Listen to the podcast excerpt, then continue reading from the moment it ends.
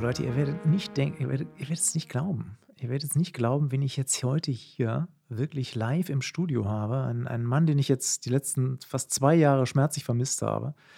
Den Bijan Fink, ja, meinen alten Podcast-Mitstreiter, der ja zwischendurch in die Radiologie abgeschwirrt ist. Und Mensch, da habe ich ihn neulich angerufen und meinte, Bijan, erzähl doch mal ein bisschen was zum Thema Radiologie. Erzähl doch mal ein bisschen was, was dir so in der Radiologie ja, passiert ist. Ja. Und äh, erstmal Hallo, Bijan, und äh, ja, wie, wie, wie, ist es dir ergangen? Hi Frank, ja, äh, danke, dass ich mal wieder da sein darf. Ähm, ja, ich freue mich, dass wir uns mal wiedersehen und heute eine schöne Folge zusammen aufnehmen. Ähm, genau, ich bin abgedriftet in die Radio. Ähm, ja, was ist das überhaupt? Denkt man sich, ne? Was macht er da? Sitzt er da nur vom Bildschirm und äh, wertet stupide Bilder aus? Ähm, ich dachte, ich erkläre euch mal ein bisschen, wie das da abläuft, wie so der normale Alltag ist. Denn die Radio ist echt ein äh, spannendes Feld. Also Man glaubt ich, es kaum. Ich, ich, dachte immer, das sind die Leute, die da irgendwo im Kellergeschoss sitzen, vor diesen komischen Bildschirmen, ja. Also irgendwelche Leuchtkästen, ja, und da irgendwie die Folien, die Filme davor ballern. Irgendwo im dunklen Keller. Ja, dann, dann lange raufgucken und dann, dann irgendeinen Kram dazu sagen. Aber das ist ein bisschen anders. Ne? Es ist echt ein bisschen anders. Also, ich will nicht sagen, dass es sowas nicht gibt. Ja, es gibt bestimmt auch mal äh, Situationen oder vielleicht auch Praxen, wo man wirklich im Keller sitzt. Aber grundsätzlich ist das ein sehr abwechslungsreicher und äh, total spannender Job. Ähm, wie lange dauert das Ganze denn? Also wie lange brauche ich, um, um so einen Facharzt Radiologie zusammenzuklappen? Man braucht so fünf Jahre. Das ist äh, der Standard. Ähm, man muss die fünf Jahre äh, nicht komplett in der Radiologie verbringen. Man kann auch ein Jahr woanders hin, also in eine andere direkte Patientenversorgung oder auch in die äh, Nuklearmedizin. Aber ähm, so werde ich es machen. Ich werde einfach die fünf Jahre in der Radio verbringen. Und äh, die Zeit werde ich auch brauchen, um dieses abwechslungsreiche Feld möglichst äh, gut zu sehen, weil ja, man, man guckt sich ja im Endeffekt alles an. Ja, wie, wie strukturiert sich das? Ja, also man hat ja bei diesen Fahrradsausbildungen mal so einen komischen Katalog, ne? Also die, die Muster-Weiterbildungsordnung, äh, heißt das so auf, auf Neudeutsch. Genau, äh, ganz, ganz trocken. Neudeutsch, ja.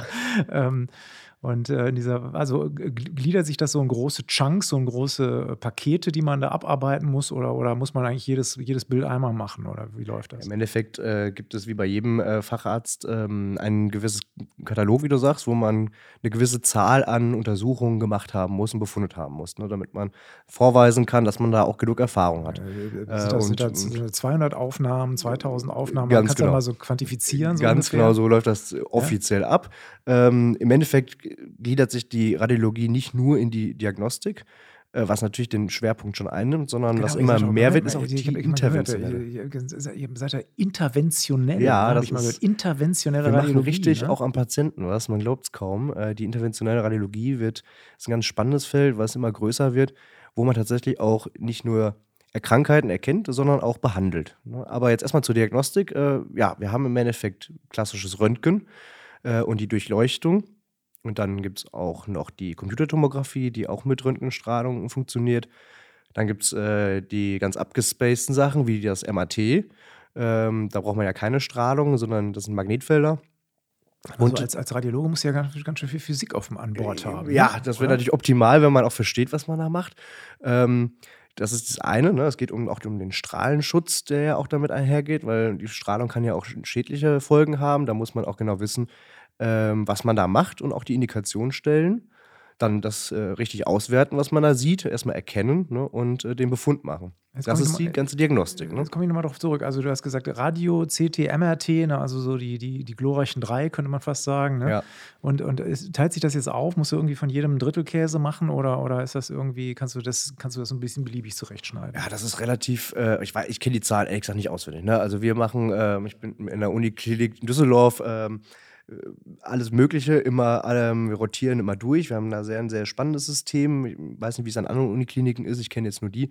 Ähm, wir machen immer kleine Blöcke, wo wir uns eher krankheitsspezifisch äh, aufteilen. Und das heißt, ich bin zum Beispiel ähm, ein Quartal in der Neuroradiologie. Und da mache ich sowohl die CTs als auch die MRTs und beschäftige mich nur ähm, mit den neurologischen Sachen. Macht ja irgendwie auch Sinn, ne? Das macht also, total Sinn, ne? Also bei, bei In vielen ja anderen Kliniken ist es nämlich so, da macht man nur das CT und da macht man nur das MRT und lernt die ganzen Krankheiten immer wieder aufs Neue. Das ist natürlich ja, nicht so gut, finde ich, aber ähm, wir haben das ganz schlau gemacht.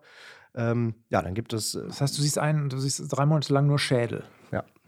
Und dann geht es zum Beispiel in die Kinderradiologie. Und da machen wir alles, was mit Kindern zu tun hat. Ähm, dann ist man mehrere Monate, macht man überwiegend Stagings, ne? also äh, ähm, Tumorerkrankungen äh, zur Nachsorge oder auch zur primären Diagnostik. Und dann gehört immer alles dazu. Ne? Ultraschall darf man auch nicht vergessen, spielt vor allem bei den Kindern eine Riesenrolle, weil man da ja ähm, probiert natürlich noch mehr Strahlung zu vermeiden als bei Erwachsenen, äh, weil das natürlich noch eine äh, größere Relevanz hat. Ne? Welche, da habe ich gleich mal eine Frage zu. Welche Rolle spielt die Sonographie jetzt in der Radiologie? Ne? Das ist ja so ein Feld, das irgendwie jetzt von, von Internisten jeglicher Couleur und allen Leuten, die diesen Schallkopf halten können, also alle anderen Facharztdisziplinen irgendwo so heiß umlagert wird. Ne? Also jeder ja. will da mal ein bisschen schallen. Ist das noch ein radiologisches Thema?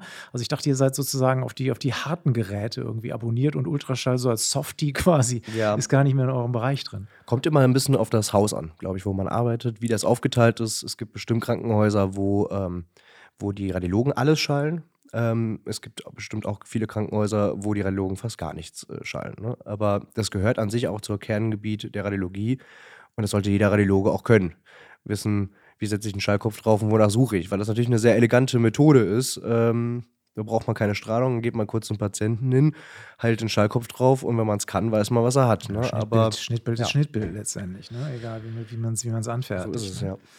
Das ist ja ganz, ganz super. Das heißt ja, also, du gehst jetzt also durch verschiedene Stages mit verschiedenen quasi großen Indikationsgebieten und hast dann auch wahrscheinlich am Ende einen relativ guten Plan. Also es ja. sieht so aus, als hätte, hätte deine Uniklinik tatsächlich so eine Art Curriculum. Da ne? wird ja von vielen Fachärzten so ein bisschen angemahnt, ne, dass also Fahrradsausbildung in manchen äh, so, so das, das typische Ding, ne, äh, wirf den Fisch ins Wasser und, und guck mal, ob er schwimmt. Ne? Sieh ja. zu, was du machst. Also ja. das heißt, bei, bei euch findet tatsächlich Ausbildung statt. Das, das stimmt. Ja. Das, Schöne ist natürlich auch, dass man unfassbar viel sieht. Ne? Die ganzen Notfälle, ähm, das vergisst man ja oft, das gehört ja auch zur Radiologie dazu. Jeder Autounfall, bei jedem äh, extremen Polytrauma. Wie viele Dienste musst du so schieben im Monat? Ist das irgendwie? Äh, das ist immer unterschiedlich, ähm, auch erstmal von der Klinik abhängig und man hat am Anfang erstmal so eine Welpenphase auch, ne? wo man erstmal ganz viel gesehen haben muss und dann muss man ein paar gewisse Scheine machen und die vorweisen. Erst dann darf man auch Dienste machen. Das ist ein bisschen unterschiedlich auch zur Inneren zum Beispiel, wo man meistens nach ein paar Wochen schon seinen ersten Nachtdienst macht ist in der Radiologie erstmal erstmal ein bisschen lernen, damit man auch weiß, was man da von sich gibt. Ne? Internist ne? kommt als solcher schon zur Welt quasi. Ja. ja deswegen in der internistischen Facharztausbildung ja. teilweise so, dass du echt zu früh da allein gelassen wirst. Ne? Was natürlich auch noch äh, zu dem Thema Welpenschutz super ist, äh, in der Radiologie wird man, äh, äh, werden die Befunde immer noch mit einem Oberarzt besprochen und der gibt dir dann erst frei. Das heißt, man hat wirklich diese Facharztausbildung äh, Zeit, ähm, das Wissen anzuhäufen, immer sicherer zu werden ähm, und hat noch nicht die komplette Verantwortung, weil der Oberarzt schon noch da einmal drüber schauen muss, ob das dann auch stimmt. Na, macht, macht schon Sinn, ne? ja. weil, weil, eine falsche, falsche Diagnose in der Bildgebung, da kann ja natürlich auch äh, harte Konsequenzen haben. Nehmen wir an, du siehst eine Fraktur, wo keine ist, ne? schon äh, wird geplattet und genagelt ne? und so der, der Unfallchirurg macht auf und sagt, hey, Moment mal, wo, ja. wo, ist, wo ist denn der Haare ist jetzt hier im Knochen? Ja. Sieht ihn nicht. Ne?